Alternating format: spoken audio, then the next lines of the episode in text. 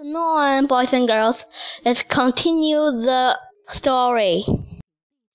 Probably poison and you will get sick, said Lister, disgusted, but it wasn't poison, and Mickey had a lovely feeling in his stomach from drinking it.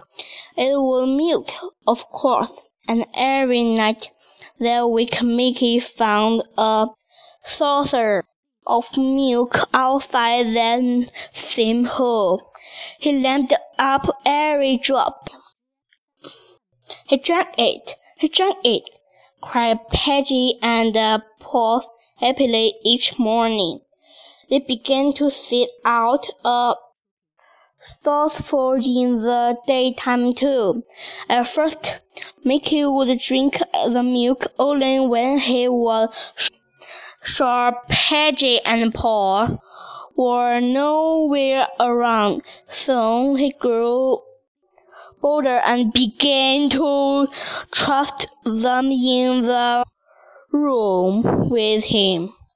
And soon he began to let them came near and near and near still. Then one day he found himself scooped up and helped Peggy's arm.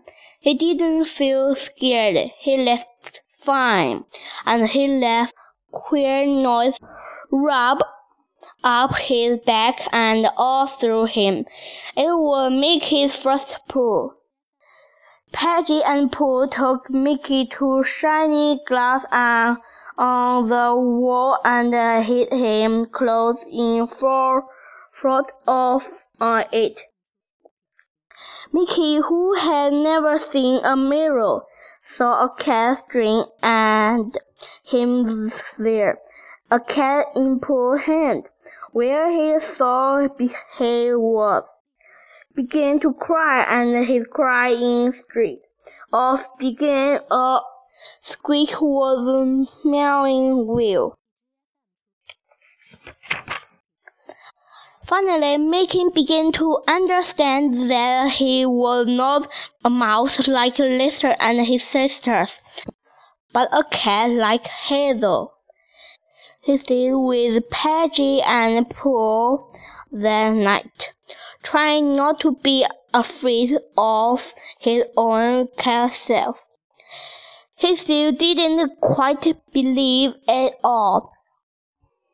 However, and the next morning he crept back through his old hole to Mother Maggie's.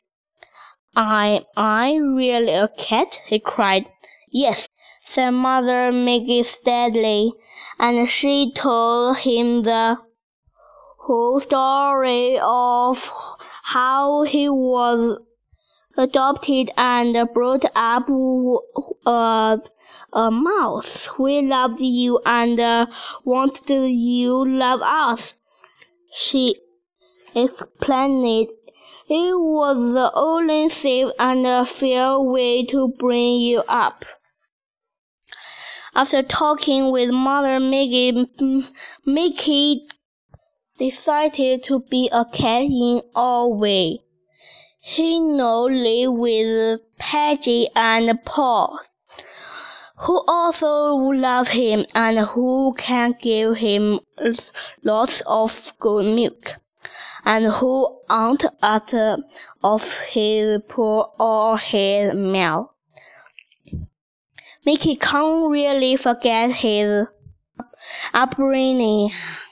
However, he takes an old rubber mouse of pages to bed with him.